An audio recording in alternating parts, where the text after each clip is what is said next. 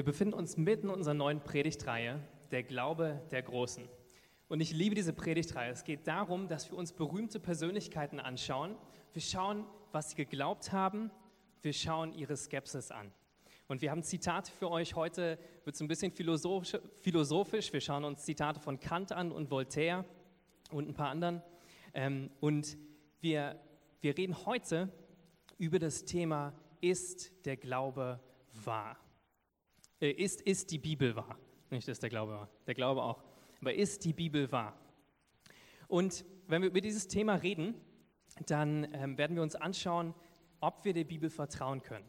Ob das, was damals aufgeschrieben wurde, heute tatsächlich noch richtig ist. Ob es richtig überliefert wurde.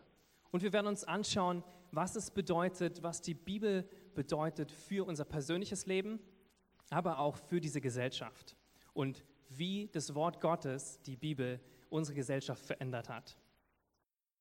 Also ist die Bibel heute noch aktuell? Voltaire, französischer Philosoph zur Zeit der Aufklärung, hat gesagt, in 100 Jahren findet man die Bibel nur noch in Museen und in Rumpelkammern. Voltaire war einer der, ist einer der meistgelesensten und einflussreichsten Autoren von der französischen und der europäischen Aufklärung. Und er hat in, zu seiner Zeit ganz viel Kritik an der, an der Kirche, an der katholischen Kirche geübt und manches auch zu Recht. Und er hat aber auch ganz viel ähm, niederträchtige Sachen gesagt über die Juden und ähm, über Verachtung, seine Verachtung gegenüber der Bibel zum Ausdruck gebracht. Er hat gesagt, dass, er, dass man der Bibel nicht trauen kann und wie er gesagt hat, naja, wenn, wenn die Leute wirklich die Bibel lesen würden, dann würden sie in 100 Jahren, wird es die gar nicht mehr geben. Hätte es gar keinen Einfluss mehr. Und wenn wir uns das anschauen, denken wir manchmal vielleicht, heute ist es genauso. Wenn du mit Leuten redest, vielleicht auf deiner Arbeit, mit Arbeitskollegen ähm, oder mit Freunden, mit Nachbarn und fragst, ob du schon mal die Bibel gelesen hast, dann äh, schauen sie dich vielleicht komisch an. Oder du bist wie mein Cousin, als wir als ich damals bei einer Konfirmationsfeier war und der Pastor hat gepredigt und viel erzählt und danach hat er beim, beim leckeren Essen, beim Kuchen, hat er mich dann gefragt, sag mal Carsten, glaubst du das eigentlich wirklich alles, was die da sagen? Und zu seinem Schock habe ich dann gesagt, ja, ich glaube das. Ja, und alle Gesichtszüge sind ihm entglitten. Ähm, ja, oder, oder vielleicht geht es dir auch so, dass du, ähm, wenn du durch die U-Bahn fährst, und auf einmal nicht nur dein, dein iPad rausholst und was liest, sondern ähm, eine Bibel aufschlägst, ja, dass Leute dich seltsam anschauen neben dir, denken, krass, der ist so jung, der liest die Bibel, das ist schon ein bisschen seltsam. Manchmal wird man auch angesprochen. Ja, neulich habe ich ein Buch gelesen, tolles Buch, Gott ist nicht tot, kann ich euch allen empfehlen. Äh, und da wurde ich angesprochen, habe ein ganz tolles Gespräch gehabt in der U-Bahn. Also kann ich euch allen nur empfehlen. Lest die Bibel, liest äh, christliche Bücher mit einem coolen Titel vorne drauf, dann kommt man gut in Gespräche rein. Ja. Aber vielleicht sitzt du auch heute hier und du denkst dir, ja, irgendwie, ähm, wenn Leute mir von der Bibel erzählen, dann schaue ich sie an und denke, ist die Aufklärung an dir vorbeigegangen? Hast du irgendwas nicht mitbekommen? Ja, ähm, und dann möchte ich dich einladen, heute auf eine Reise wirklich zu schauen, was die Bibel ist und dich auf diese Reise zu machen, nicht das gleich abzuwehren, sondern zu schauen, dass die Bibel wirklich Gottes Wort ist und was für einen Einfluss und was für eine Kraft dieses Wort haben kann in deinem Leben und wie es dein persönliches Leben verändern kann. Nicht im Gegensatz zu Voltaire hat Jesus gesagt, Himmel und Erde werden vergehen, aber meine Worte werden nicht vergehen. Und das heißt auch in Hebräer 4, Vers 12, Gottes Wort ist voller Leben und Kraft. Es ist schärfer als die Klinge eines beidseitig geschliffenen Schwertes. Es dringt doch bis in unser Innerstes, bis in unsere Seele und unseren Geist. Und es trifft uns tief ins Mark und Bein. Dieses Wort ist ein unbestechlicher Richter über die Gedanken und geheimsten Wünsche unseres Herzens. Es steht, wenn du die Bibel liest, dann offenbart es dein Herz und zeigt es, was wirklich in dir vorgeht. Das kann dir helfen, den Weg, den du gehst in diesem Leben, zu meistern und erfolgreich zu meistern. Also lass uns das anschauen, die Frage, ist die Bibel wahr?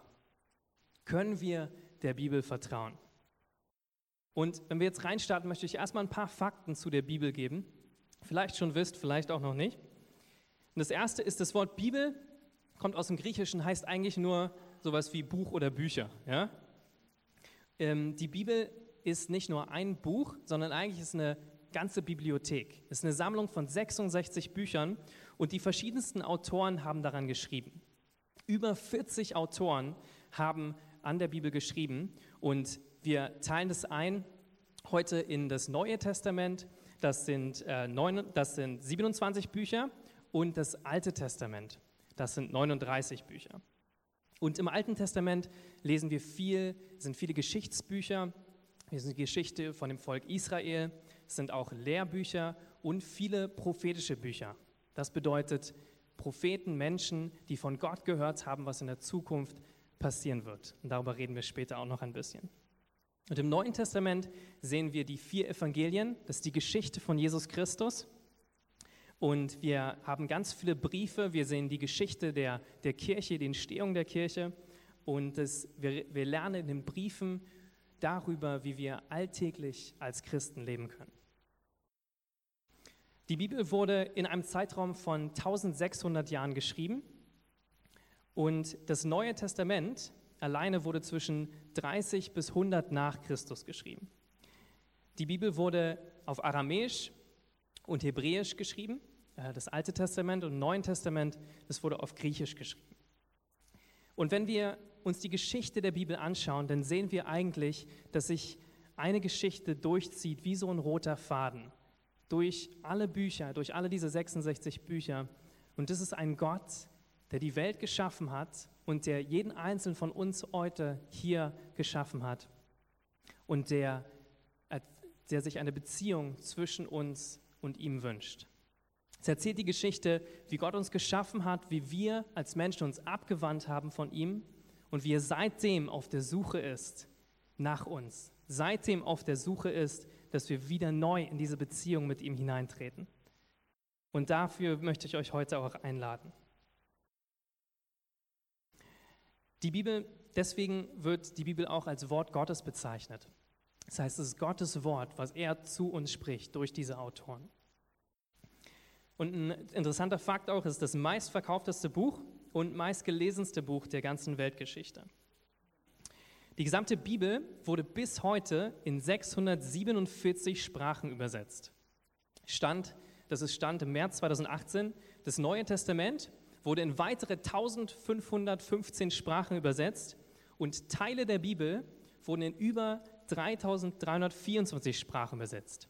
Auch das Buch, was am meisten übersetzt wurde und die verschiedensten Übersetzungen hat in allen möglichen Sprachen. Es wird auch benutzt für alle möglichen, ich habe äh, irgendwas gelesen vor kurzem, Artikel, äh, dass es auch genutzt wird für ähm, äh, verschiedene Apps, die entwickelt werden. Sprach-Apps, äh, um auf die Bibel zuzugreifen, weil so ein reicher Wortschatz darin vorhanden ist und weil es so viele Übersetzungen gibt wie von keinem anderen Buch der Welt. Also ist die Bibel wahr und ist sie vertrauenswürdig? Mein erster Punkt ist, geschichtlich ist sie wahr und sie ist vertrauenswürdig. Und das sehen wir daran, die Autoren der Bibel sind echte Personen. Es sind echte Personen, die von echten geschichtlichen Ereignissen berichten und die an echten Orten stattgefunden haben. Manche denken ja so, wenn sie die Bibel lesen oder davon hören, dass es wie so ein Märchen ist, ja? wie die Gebrüder Grimm, tolle Märchenstories, äh, nie passiert, aber ganz nett mal zu lesen. Ähm, aber das, die Wahrheit ist, eigentlich ist die Bibel ein Geschichtsbuch und erzählt davon, was tatsächlich passiert ist und wie wir mit Gott in eine Beziehung treten können. Und diese echten Orte, vor allem heutzutage, kannst du diese Orte besuchen, von der die Bibel berichtet. Ja, wenn du heute nach Israel reist, in die Türkei, Ägypten oder in den Irak, siehst du genau die Orte, die in der Bibel beschrieben stehen. Du siehst, wie das Volk Israel aus dem, was dem, das heutige Irak ist, ausgezogen ist ähm, und nach Israel gekommen ist. Du siehst die ganzen Gemeinden, die gegründet wurden im Neuen Testament, alte Städte wie Ephesus in, in der Türkei. Und all das kannst du, kannst du besichtigen. Das sind noch, die Ruinen sind noch da. Was wir nicht mehr haben, sind die originalen Fassungen der Autoren. Die sind nicht mehr vorhanden, sondern wir haben Abschriften davon. Wahrscheinlich haben sie auf Papier geschrieben oder Papyrus geschrieben, was, was uns nicht mehr erhältlich ist, äh, weil es zerfallen ist. Aber wir haben Sachen, äh, Abschriften, die nah dran sind an dieser Entstehungszeit. Es gibt über 5500 griechische Abschriften vom Neuen Testament. Und ähm, durch diese, durch diese Abschriften können wir das Neue Testament zu 99 Prozent rekonstruieren. Das bedeutet, die, den originalen Text, Wortlaut, können wir bis zu 99 Prozent rekonstruieren. Und die kleinen Abweichungen, die zwischen den Abschriften sind, sind tatsächlich eher Rechtschreibfehler und haben keine Bedeutung auf den eigentlichen Text, der da steht. Das bedeutet, wir können vertrauen, dass das, was wir heute in unserer Hand haben, was wir heute lesen als Bibel, dass es das ist, was sie damals auch aufgeschrieben haben. Spannender Fakt für das Alte Testament ist, also die alten Bücher der Bibel, ähm, da gab es die sogenannten Masoreten. Das waren jüdische Schriftgelehrte und die haben zwischen 500 und 900 nach Christus, Christus akribisch aufgeschrieben und abgeschrieben, was die Autoren gesagt haben. Die ganzen Bücher des Alten Testaments aufgeschrieben. Und spannend ist, die haben das so gut gemacht, die Genauigkeit von denen war so gut, dass das bewiesen werden kann in einem Fund, den man erst später gemacht hat. 1974 hat man die Qumran-Rolle gefunden. Und das ist eine Rolle, wo verschiedenste Bücher des Alten Testaments gefunden wurden, unter anderem das Buch Jesaja. Und man hat festgestellt, obwohl diese Abschrift tausend Jahre ähm, zuvor geschehen ist, hat sie doch fast genau denselben Wortlaut wie die Abschriften nach tausend Jahren. Ja? Also das ist schon, das ist schon beeindruckend. Daran seht ihr, wie akribisch diese Personen waren, um keine Fehler zu machen, das Wort Gottes richtig zu übertragen. Und es ist so ein bisschen so, als würde ich euch jetzt sagen, diese 100 Leute in dem Raum oder 120, schreibt doch mal den Text hier vorne ab. Ist jetzt nicht lang, aber schreibt das genau ab und danach sammle ich all eure Abschriften ein und dann gucken wir, ob es gleich ist. Und ich sage euch, es ist ganz wichtig, dass ihr es richtig schreibt. Und jetzt ist die Frage, wenn jetzt meine Original-PowerPoint verloren gehen würde, denkt ihr, dass wir den Originaltext meiner Folie trotzdem wiederherstellen könnten? Und genau so ist es eigentlich auch. Ja?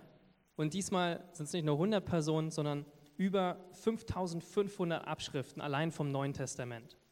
Und was ich sehr spannend finde, ist ähm, der Fakt, wenn man noch nicht mal die Abschriften vom Neuen Testament hätte, sondern nur die Zitate von alten Kirchenvätern, das sind über eine Million Zitate von dem Neuen Testament, dann könnte man nur mit diesen Zitaten das gesamte Neue Testament rekonstruieren. Ein ähm, Professor Dr. Dan Wallace, Professor für das Neue Testament, hat gesagt, wenn Sie alle diese Handschriften zerstören würden, also diese originalen Handschriften, wären wir dennoch nicht ohne Textzeugen. Denn die geistlichen Leiter der Antike, die als die Kirchenväter bekannt sind, haben Kommentare zum Neuen Testament geschrieben. Bis heute sind mehr als eine Million Zitate des Neuen Testaments von den Kirchenvätern gezählt worden. Wenn alle anderen Quellen für unsere Kenntnis des neuen testamentalischen Textes zerstört würden, wären diese Zitate ausreichend, um praktisch das gesamte Neue Testament zu rekonstruieren. Und ich will euch mal einen kleinen Vergleich bringen zu anderen antiken Abschriften, die es gibt. Vielleicht kennt ihr alle Julius Caesar. Ja? Der ist da in der Mitte. Vielleicht kennt ihr den aus den Asterix und Obelix Comics. Die habe ich geliebt, mein Vater auch, ich immer gelesen. Äh, die berichten vom Gallischen Krieg ähm, und dem tollen Obelix, wie er die Kämpfe geschlagen hat mit Asterix. Äh, daran ist vielleicht nicht ganz so viel wahr mit dem Zaubertrunk. Aber von dem Feldherren, römischen Feldherren Julius Caesar gibt es 100 Abschriften. Ja? 100 Abschriften gibt es von ihm und man würde sagen, dass er gut belegt ist. Ja? Dass die Quelle, dass Julius Caesar, dass er gelebt hat und was er getan hat, seine Feldzüge gut belegt sind. Mit alleine 100 Abschriften. Von der Bibel haben wir über 5500. Und was auch noch wichtig ist, ist zu betrachten, wann werden die ältesten Abschriften gefunden. Von, ähm, von Julius Caesar ist die, die Entstehung der, der Texte ist äh, ungefähr 40 vor Christus geschehen und die jüngste, die älteste Abschrift, die wir haben, ist von über 900, ist 950 nach Christus. Wenn wir uns jetzt die Bibel anschauen oder das Neue Testament vor allem, dann ist die Entstehungsgeschichte ähm, Ende von äh, zwischen 70 und 110 nach Christus und oder 30 bis 100 nach Christus und die jüngsten Abschriften, die wir haben, sind 60 Jahre später. Das heißt, es ist sehr nah dran. Das heißt, vielleicht finden wir auch noch andere Abschriften, so wie die Qumran-Rolle oder vielleicht sogar die Originalen, wissen wir noch nicht, äh, die irgendwo rumliegen in Israel. Ähm, aber das ist sehr bedeutend, dass wir sehen, dass, dass die Bibel tatsächlich, wenn wir uns das anschauen, ist das das Buch, das antike Buch, was am meisten belegt ist. Ja? Die Authentizität dieser Schrift ist weit mehr belegt als jedes andere Buch, was jemals geschrieben wurde.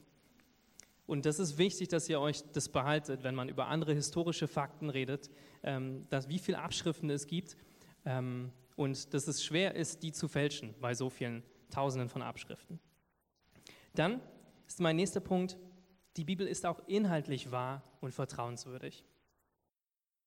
Alle Autoren, alle über 40 Autoren erzählen dieselbe Geschichte von demselben Gott. Sie erzählen von der Beziehung zwischen Gott und den Menschen. Und wenn wir uns das genau anschauen, dann gibt es keine inhaltlichen Widersprüche zwischen diesen Autoren. Manchmal gibt es ein paar Sachen, wo man sagen kann, ah, wie, wie kann das sein? Aber äh, es gibt keine inhaltlichen Widersprüche, die vor allem den, das, das Zentrale des Glaubens betreffen und die irgendwas ähm, an der Botschaft der Bibel verändern würden. Manchmal gibt es so ein paar Zahlen da, ein paar Zahlen da, wo man denkt, hm, okay, wie kommen sie darauf? Ähm, und manchmal gibt es zwei Geschichten, aber wenn man sich es genau äh, betrachtet, kann man die gut zusammenbringen. Das heißt, es ist wichtig, dass wir auch erkennen, dass es inhaltlich keine widersprüchlichen Aussagen gibt. Und vor allem finde ich spannend, wenn wir uns die Evangelien anschauen, die vier Berichte über Jesus Christus. Die sind tatsächlich so genau und so übereinstimmend, dass, ähm, dass die Schriftgelehrten, sage ich schon, dass die Professoren von heute sagen, es muss eine Quelle gegeben haben, auf die sie zugegriffen haben, weil die sich so sehr übereinstimmen. Ja? Das bedeutet, dass sie geschichtlich so akkurat sind und so deutlich von denselben Ereignissen berichten, ähm, dass sie, dass sie gar nicht, dass, dass sie von demselben, dass man fest davon ausgehen muss, dass es richtig ist, wovon sie berichten. Ja. Das, was mich am meisten überzeugt davon, dass die Bibel inhaltlich wahr ist, sind die Prophetien in der Bibel. Und Prophetie heißt nichts anderes als Voraussage. Das heißt, wenn ich dir sagen würde, das und das wird in 10, 20 Jahren in deinem Leben passieren. Und wir sehen massenweise Voraussagen in der Bibel, die exakt so eingetreten sind, die vorausgesagt wurden und die genau so geschehen sind. Zum Beispiel der Prophet Jesaja, einer der größten, berühmtesten Propheten in der Bibel, hat vorausgesagt, dass der König Kyrus von Persien den Israeliten erlauben würde, in ihr Land zurückzukehren und den Tempel wieder aufzubauen, der damals zerstört wurde. Steht in Jesaja 44, Vers 28.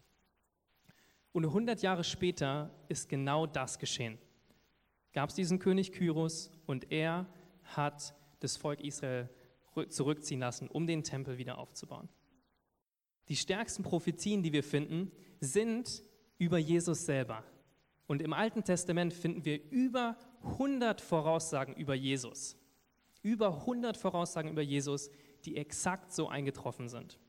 Wir finden Voraussagen über seine Geburt in Bethlehem, seine Abstammung von König David, sein Wirken in der Region Galiläa, sein Einzug nach Jerusalem und sein stellvertretendes Leiden für uns und sein Tod.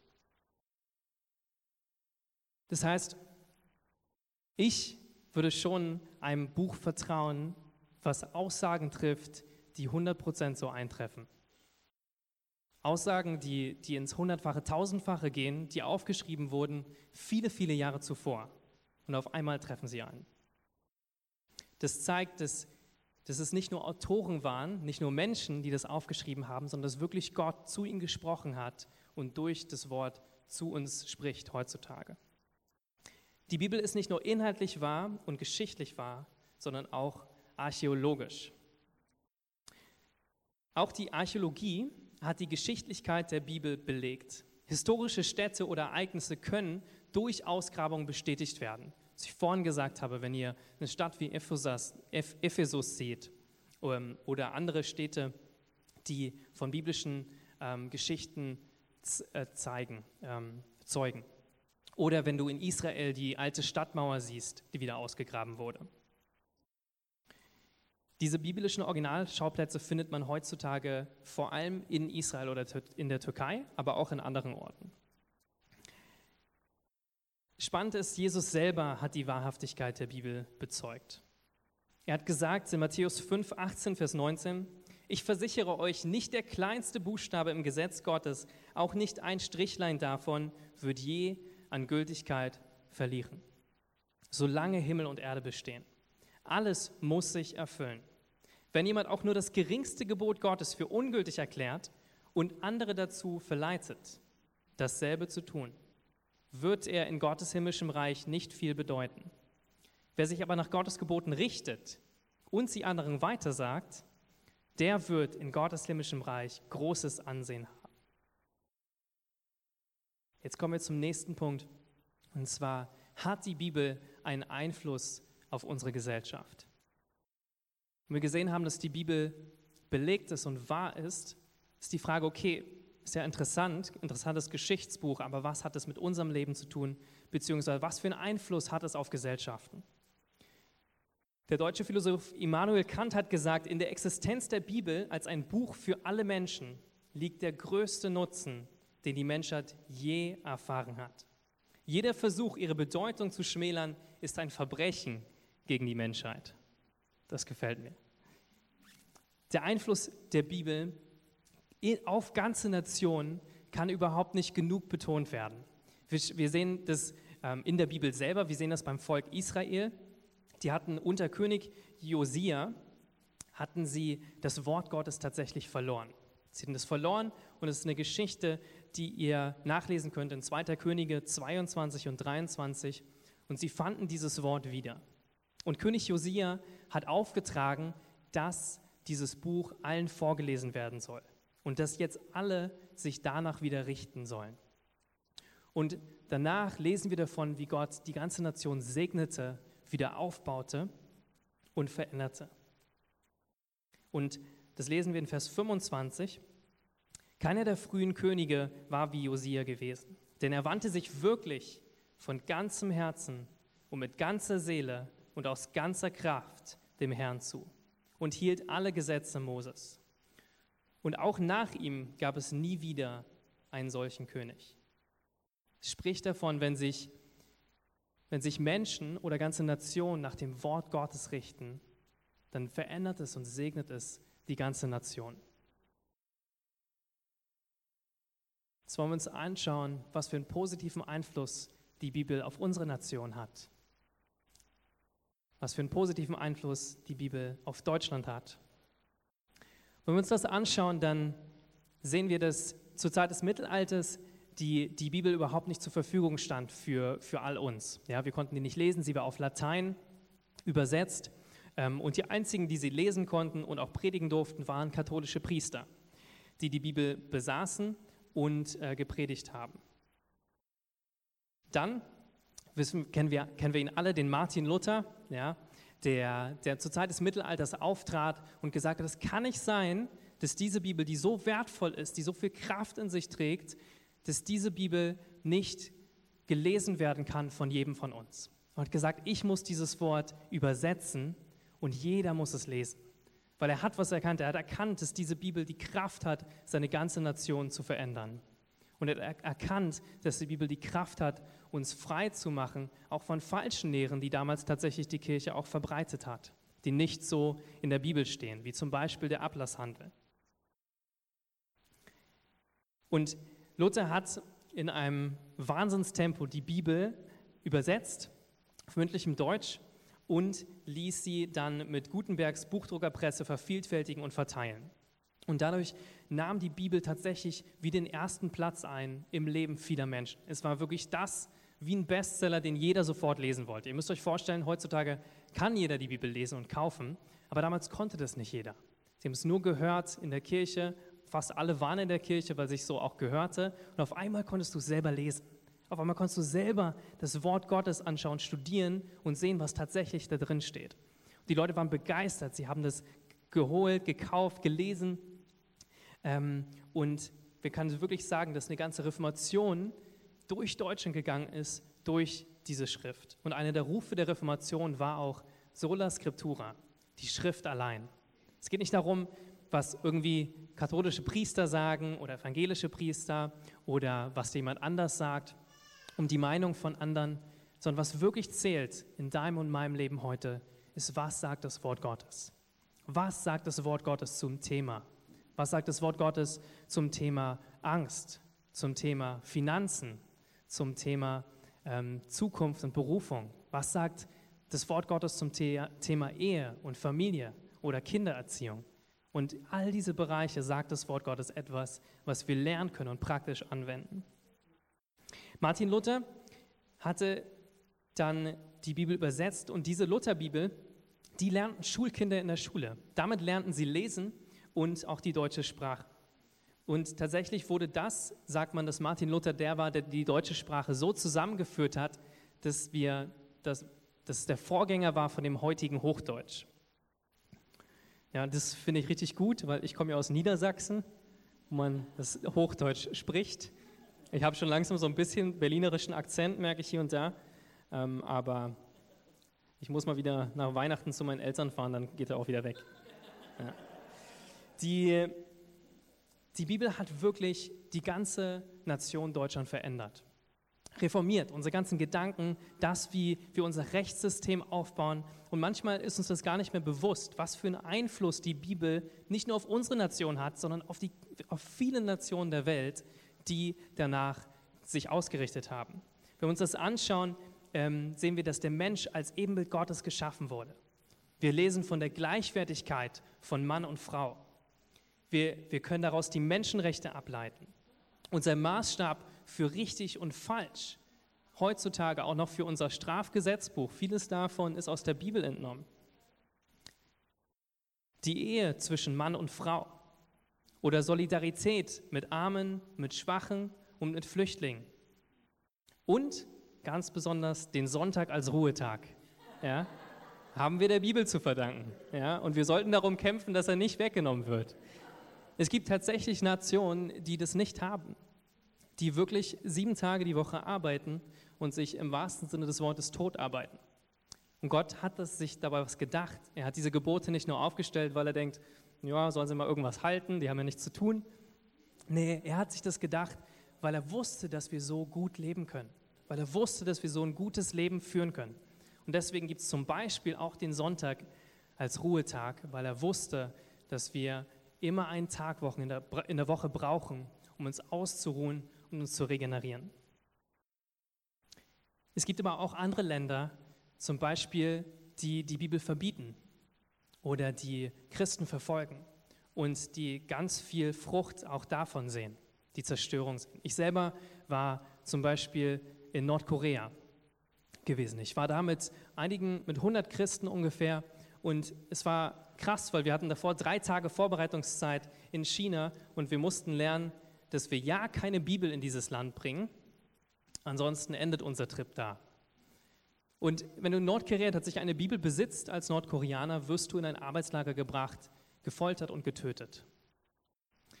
Und ich finde es spannend, einerseits finde ich schrecklich, dass es so ist, einerseits finde ich spannend, dass anscheinend diese Nation erkannt hat, was für eine Macht in dem Wort Gottes liegt, was für eine Kraft in der Bibel liegt.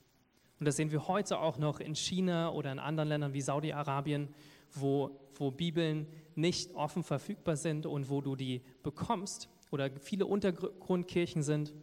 Und du musst vorsichtig sein damit. Aber da, wo das Wort Gottes eintrifft, da verändert sich eine ganze Nation. Lauren Cunningham, der Begründer von Jugend mit einer Mission, einer weltweiten Missionsorganisation, hat Folgendes gesagt.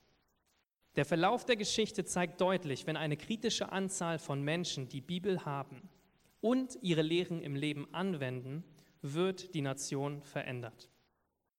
Das Gegenteil ist auch wahr. Genau jetzt, egal in welcher Nation wir sind, sobald eine kritische Menge von Menschen die Bibel und deren Anwendung im eigenen Leben ablehnen, fängt die Nation an, sich selbst zu zerstören. Haben gesehen, dass die Bibel einen Einfluss hat auf die ganze Nation. Aber hat die Bibel auch einen Einfluss auf uns persönlich?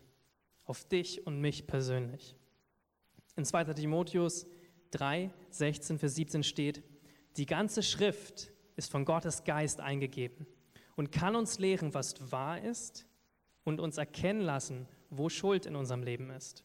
Sie weist uns zurecht und erzieht uns dazu, Gottes Willen zu tun. Durch die Schrift bereitet Gott uns umfassend vor und rüstet uns für alles aus, was wir nach seinem Willen tun sollen. Die Bibel kann in deinem Leben nur den Einfluss haben, den du ihr gibst. Hier steht, die ganze Schrift ist von Gottes Geist eingegeben und kann uns lehren, was wahr ist.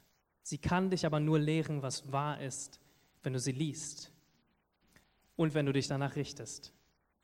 Manche von uns lesen vielleicht die Bibel, aber wir tun nicht das, was darin geschrieben steht. Und die Bibel hat, hat so viele wunderbare Verheißungen für uns, so viele wunderbare Dinge, die da drin geschrieben sind, die, wenn wir sie tun, wir ein besseres Leben führen können. Abraham Lincoln hat gesagt, amerikanischer Präsident, ich glaube, dass die Bibel das beste Geschenk ist, das Gott jeden Menschen gegeben hat. Alles Gute, was der Retter der Welt gesagt und getan hat, wird uns durch dieses Buch vermittelt. Gäbe es die Bibel nicht, könnten wir richtig und falsch nicht unterscheiden. Abraham Lincoln ist einer dieser Personen, die ein Beispiel dafür sind, wie das Wort Gottes sein Leben verändert haben. Er ist aufgewachsen als Kind von, von Baptisten, ist zur Kirche gegangen und hat sich dann aber abgewandt von diesem Glauben und hat letztendlich ähm, hat, hat eine schwierige Zeit durchgemacht, ja, auch zur Zeit des US-amerikanischen Bürgerkriegs. Ähm, und durch verschiedene Schicksalsschläge, zum Beispiel, dass zwei seiner Söhne gestorben sind, hat er sich zurückgewandt zu Gott. Und wir sehen, dass, dass Abraham Lincoln zum Schluss seines Lebens diesen Gott begegnet. Und wir sehen, dass dieser Mensch verändert wurde dadurch, dass er bereit war, Gottes Wort zu vertrauen. Und tatsächlich hat er, als er zum zweiten Mal Präsident der Vereinigten Staaten wurde, in seiner Antrittsrede, sehen wir ganz viele Hinweise auf die Bibel, ganz viele Zitate davon. Und deswegen wird diese, ähm, diese Antrittsbotschaft auch Lincolns Bergpredigt genannt. Das heißt, wenn wir die Bibel lesen, ist es wichtig, dass wir uns danach richten. Und erst wenn wir das tun, was sie sagt, verändert sie wirklich unser Leben. Ein persönliches Beispiel von mir ist in dem Bereich Großzügigkeit. Ja?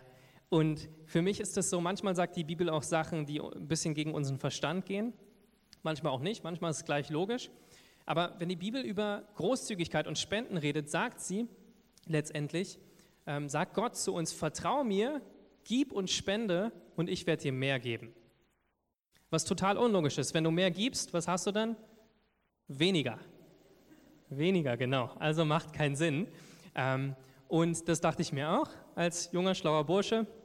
Dachte mir, macht keinen Sinn. Und äh, deswegen war ich relativ geizig. Als junger Mann saß dann immer neben meinen, meinen Freunden und habe gewartet, dass was von ihrem Pizzabrot abfällt. Ich dachte, die schaffen das sowieso nicht. Kommt noch was, kommt noch was.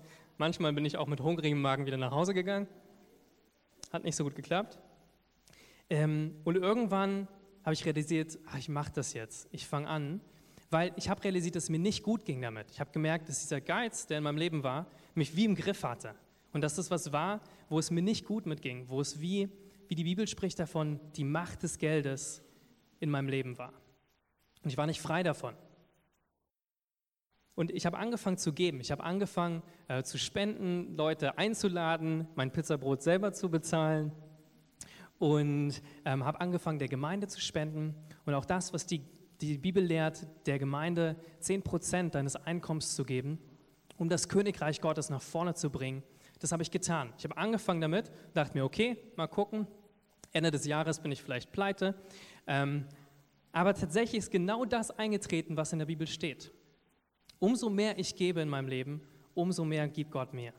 Es ist Wahnsinn. Ich könnte euch Geschichten über Geschichten erzählen, wenn ich über die letzten Jahre schaue, wie Gott mich versorgt hat finanziell, mit Möglichkeiten auf der Arbeit oder freiberuflichen Tätigkeiten, äh, dass meine Finanzen immer mehr gestiegen sind, obwohl ich jedes Jahr mehr gebe.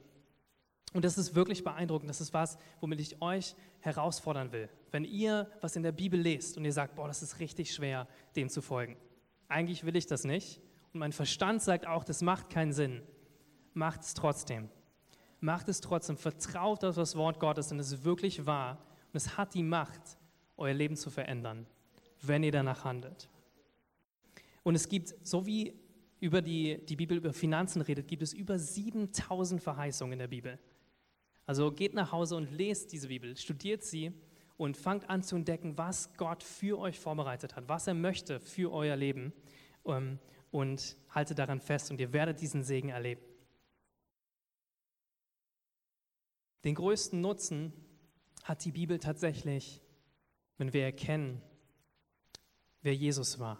Wenn wir erkennen, wer diese Person war, von denen den vier Evangelien alle sprechen und alle so akkurat berichten, wer er war, was er getan hat, was er gesagt hat. Vor 2000 Jahren hat diese historische Person gelebt, hat dieser Jesus gelebt und er hat das zu uns gebracht, was wir heute das Evangelium nennen.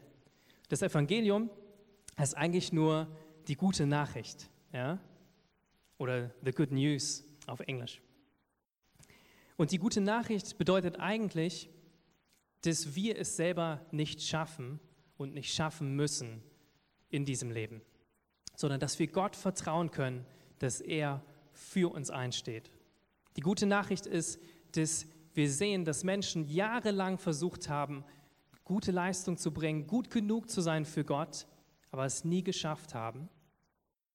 Aber Jesus hat stellvertretend für uns alles Gute vollbracht, sodass wir frei sein können von unseren Fehlern, wenn wir auf ihn vertrauen. Und wir sehen es in der Bibel, wie, wie Gott von Anfang an diese liebevolle Beziehung mit uns wollte, wie er von Anfang an sich gedacht hat, ich möchte mit Menschen Beziehung haben.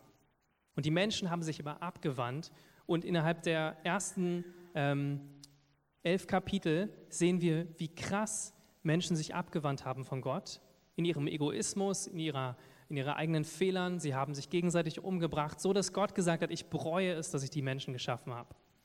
Warum? Weil ihnen das wehtat, dass die Menschen sich abwenden von ihm, obwohl er so gut ist, obwohl er so einen guten Plan hat für uns.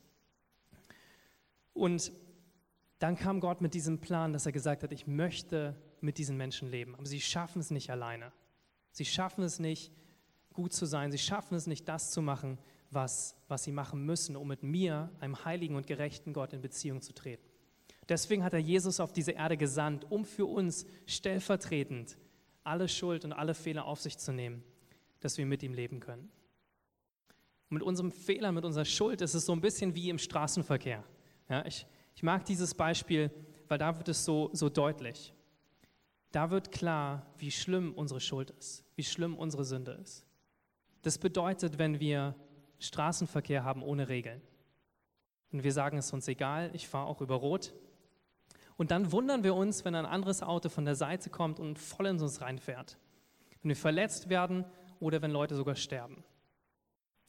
Und im Straßenverkehr scheint es uns logisch, dass wir Regeln brauchen, wie wir fahren können, wann wir losfahren dürfen, wann nicht, wann wir anhalten müssen.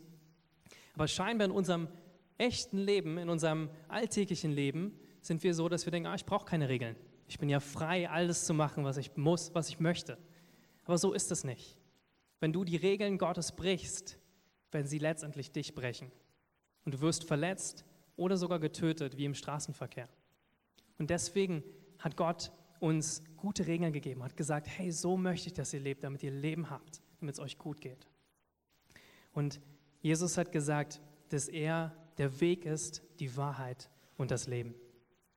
Er hat gesagt über sich selber, dass er das Wort Gottes ist, was aus dem Himmel gekommen ist für uns und dass wir auf ihn vertrauen können. Und wenn du heute hier bist und du kennst diesen Jesus noch nicht und du hast nicht die Entscheidung getroffen zu sagen, Jesus, vergib mir für meine Fehler, ich möchte mein Leben mit dir leben, dann möchte ich dir gleich die Möglichkeit geben, mit mir zu beten, dass du eine Beziehung mit ihm anfangen kannst. Zusammenfassend möchte ich sagen, dass die Bibel wirklich ein Weltbestseller ist und die Bibel solche Kraft hat und Autorität, dass wir sie nicht unterschätzen dürfen. Voltaire hat gesagt, in 100 Jahren findet man die Bibel nur noch in Museen und in Rumpelkammern. Doch bis heutzutage wurde die Bibel zwei bis drei Milliarden Mal verkauft. Sie ist das meistverkaufste Buch und meistgelesenste Buch der Welt. Und das sind nur die Verkaufszahlen. Jedes Jahr werden ca. 40 Millionen Bibeln verkauft und die Auflage ist noch viel höher. Zum Beispiel alleine die Gideon-Bibel, das ist äh, eine Bibelorganisation, die Bibeln verschenkt und in Hotels legt, die hat jedes Jahr verschenkt sie 70 Millionen Bibeln. Sie verteilt 70 Millionen Bibeln. Das sind nur von dieser Organisation zwei Bibelexemplare pro Sekunde. Ja, nur die. Das heißt, die Auflage ist noch viel, viel höher. Man kann gar nicht schätzen, wie viele Bibeln es gibt heutzutage. 40 Jahre nach dieser Aussage von Voltaire, dass die Bibel nur noch in Museen und Rumpelkammern sein wird, im, nach seinem Tod im Jahr 1778 wurde die Bibel und auch andere christliche Literatur in seinem Haus gedruckt. Auf seiner Druckerpresse und in seinem Haus hat die Genfer Bibelgesellschaft Bibeln gedruckt. Das finde ich, Gott hat auf jeden Fall Humor. Ja, das gefällt mir gut. Die Bibel hat wirklich unsere ganze Gesellschaft verändert. Die Bibel hat die Macht, nicht nur dein persönliches Leben zu verändern, sondern eine ganze Nation. Und Jesus hat gesagt, Himmel und Erde werden vergehen, aber meine Worte werden nicht vergehen. Und deswegen will ich euch heute wirklich ermutigen, egal ob du noch nie die Bibel gelesen hast oder schon öfters gelesen hast. Lasst uns der Bibel vertrauen und unser Leben nach ihr ausrichten.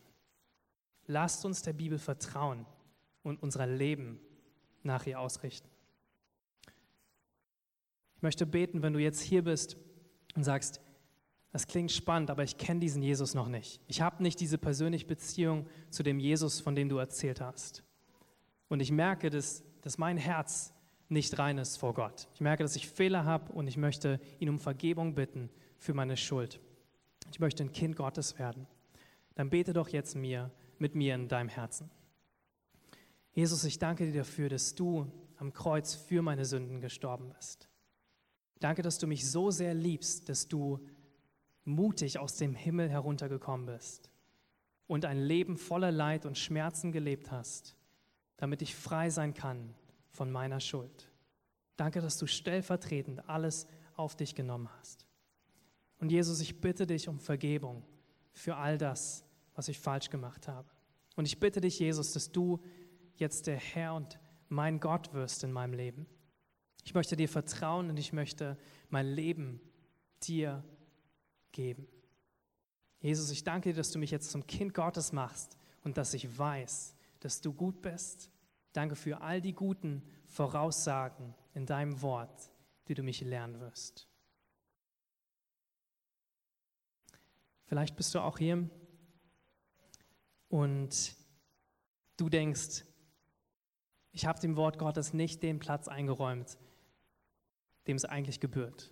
Ich habe sie vielleicht gelesen, aber mir sind die Meinungen von Menschen wichtiger oder mir sind vielleicht die Worte von anderen oder von Propheten wichtiger als das, was im Wort Gottes steht. Vielleicht denkst du auch so wie ich, du hast die Bibel gelesen über, über Finanzen, über Großzügigkeit und denkst, das kann nicht sein, das ist zu krass dann möchte ich dich herausfordern, dass du mit mir betest und dass du neu dich unterordnest unter, unter dieser Autorität der Bibel.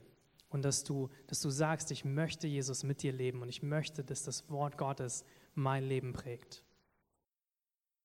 So, Jesus, wir danken dir dafür, dass du uns dein Wort gegeben hast. Danke, dass wir deinem Wort vertrauen können, dass es wahr ist, dass es inhaltlich stimmt und ohne Fehler ist.